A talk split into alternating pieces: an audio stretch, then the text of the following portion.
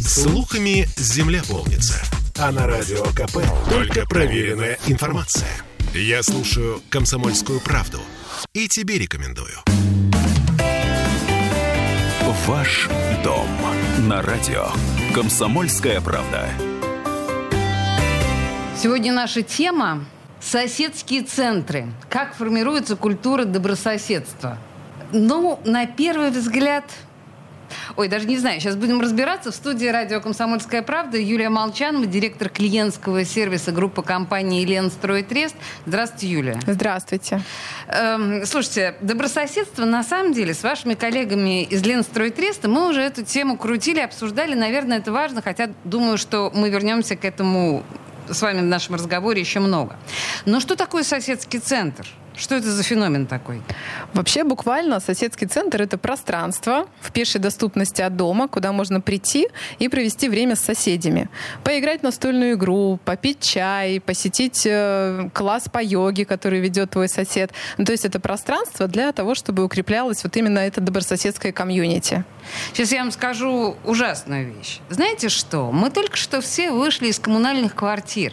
Мне зачем вот это близкое соседство с соседями? Людьми в гробу я их видал или нет? Ну, смотрите, в основном соседские центры возникают в котах. Это комплексное освоение территории в больших кварталах, которые строятся ну, в удалении от центров городов. Угу. А потребности у людей остаются в том, чтобы куда-то сходить, пообщаться, из дома, из своей квартиры выйти и как-то интересно провести свой досуг. И именно эти потребности соседский центр и закрывает. Во-первых. А во-вторых, а, это место, где можно закрыть свою потребность самовыражения. Например, вы всегда мечтаете мечтали вести кружок бисероплетения, пожалуйста. Или, например, вы хотели преподавать йогу, пожалуйста. Или гвоздистояние. Серьезно? Нас, да, у нас много примеров, когда бывшие майоры полиции, стилисты и так далее проявляют себя с новой творческой стороны. Сейчас на протяжении жизни человек несколько раз может менять профессию, и часто хобби у человека становится профессией именно в соседском центре, когда он становится там непосредственно уже резидентом, мы их называем, и ведет занятия на постоянной основе, даже на этом зарабатывает зарабатывать может. Ой, как любопытно. Подождите, но принято считать, что питерский человек, он угрюм и замкнут. Как ваши жители относятся к этим соседским центрам? Как они на них реагируют? Легко ли включаются? Ну, реагируют как? Есть две категории людей, которые знают и посещают, а есть те, которые знают, не посещают. Ну, три. Еще есть третья, которые, может быть, не знают и не посещают, потому что пока еще э, сарафанное радио до них не дошло. Но ни разу вот нашему старшенькому соседскому центру два года мы не услышали никакой негативной обратной связи. То есть всем очень нравится, что такая история у них в квартале есть. А на самом деле наши слушатели э, вот в наших интерактивных программах часто жалуются на так называемое, это уже у нас термин существует, урбанистическое одиночество. Вот, собственно говоря, эти ваши соседские центры, они призваны именно с этим бороться? С этим, с анонимной безответственностью также. Что значит анонимная безответственность? Анонимная безответственность случае? это когда а, никто не видит, что я делаю в своем дворе, например. А, да, а когда есть социальные связи внутри квартала, а, пространство становится обжитым, и оно становится более безопасным в том числе, потому что самая лучшая охрана — это не охрана в буквальном смысле, когда сидят люди а, и в камеры смотрят, а это соседи ваши, люди, которые вас знают. Понимаете, какой феномен? Да, точно, мне никогда не приходило это в голову. Да. Хорошо, а как это вообще все создается? То есть это э, Ленстройтрест сам сел, придумал и создал алгоритм, как вы будете это делать. Ну, в общем, с, объясните, как это делается. Ну, в нашем случае это была такая, в общем-то, история э, органичной эволюции. Изначально мы с людьми просто общались в социальных сетях, начали проводить мероприятия, и мы поняли в какой-то момент, что нам нужен дом, где мы можем собираться, и нам нужна крыша над головой. И так у нас появились соседские центры. Бывает сейчас, что застройщики, видя, что это такой э, интересный феномен, говорят, мы хотим открыть соседский центр, и не понимают, что с этим делать. То есть недостаточно иметь там 200 квадратных метров. Самое главное — это уметь управлять этим всем, этим сообществом. Ну, у вас уже есть опыт, судя по всему. Да. Э, вы не планируете учить эм, конкурентов? Э, этому навыку? Вполне возможно, конечно. Да? Ну, почему нет? Просто ваш коллега Денис Заседателев часто говорил в наших эфирах именно о добрососедстве, но вот этой формулировки да, в наших эфирах не звучало. Давайте назовем какие-то вот обязательные элементы, обязательные составляющие, которые важны для благополучного, успешного существования соседского центра. Ну, во-первых, это управление, это работа с людьми. Самая главная задача — это выявить ядро инициативных людей, которые будут вокруг себя собирать сообщество. Это как раз вот эти наши резиденты, которые становятся преподавателями йоги, танцев, э, ведут э, трансформационные игры и так далее. И вот этих людей надо найти и начать с ними работать. А они, в свою очередь, уже находят тех, кто будет приходить к ним. Это самая главная составляющая. А то, что касается непосредственно... В центре человек. В центре человек обязательно, угу. да. Физика, конечно, тоже важна, то есть где они будут находиться, но это очень вторично. Просто должно быть комфортно. Должен быть чайник, чай, кофе, печеньки, должно быть тепло и уютно, но по большому счету нужны просто харизматичные люди, которые будут этот э, центр наполнять. Ну, вы харизматичными людьми не ограничиваетесь. Я смотрю на ваши э, соседские центры в пабликах. Такие помещения красивые, прям роспись по стенам, ну, прям молодцы. Да. Э, да. Э, если мы говорим о э, посетителях, ну, со взрослыми я, наверное, примерно поняла, хотя, наверное, ко взрослым еще мы вернемся а для детей? Вот есть что-то для детей, и как это делать для детей? Для детей очень много всего есть. на самом деле с детей мы и начинали, а. потому что э, самая большая потребность родителей это занять ребенка, потому О, что да. ему вообще важно как-то продолжать э, существовать, кроме как в родительской роли. У нас есть э, каникулы для детей, то есть не школьных каникул, мы э, все досуг с утра до вечера им определяем.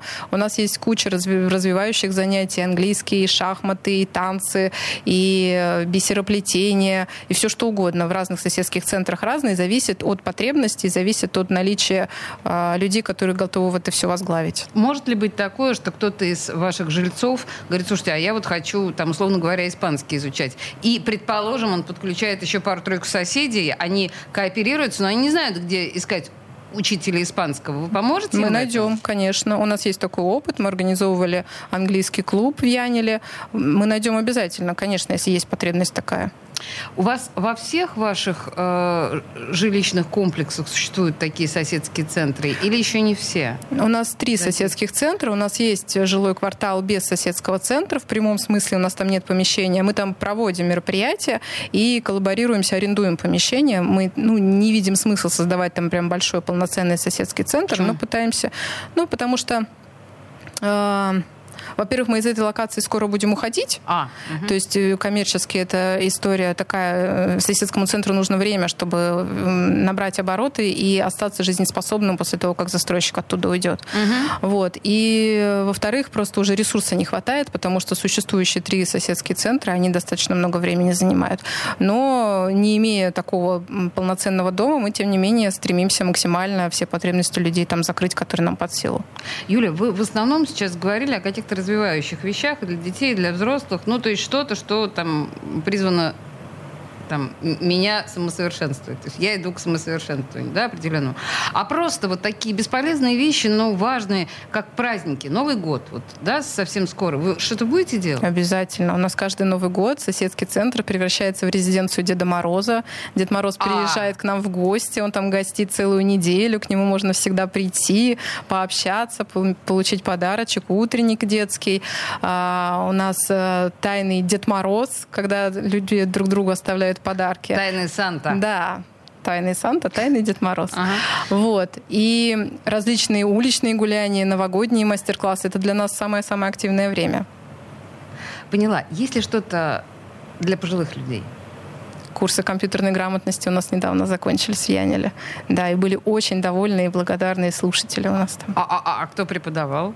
Преподаватель компьютерной грамотности. Ну, подождите, и как? И, и, и пожилые люди справлялись, и они реально теперь могут...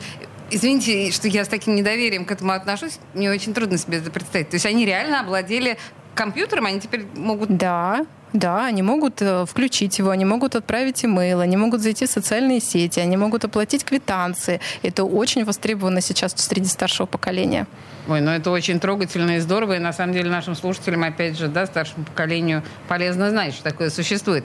Слушайте, ну и еще вот то, что я вижу в одном из центров, вы как перед его открытием, вы показываете плазму, такую достаточно приличную, в смысле экран.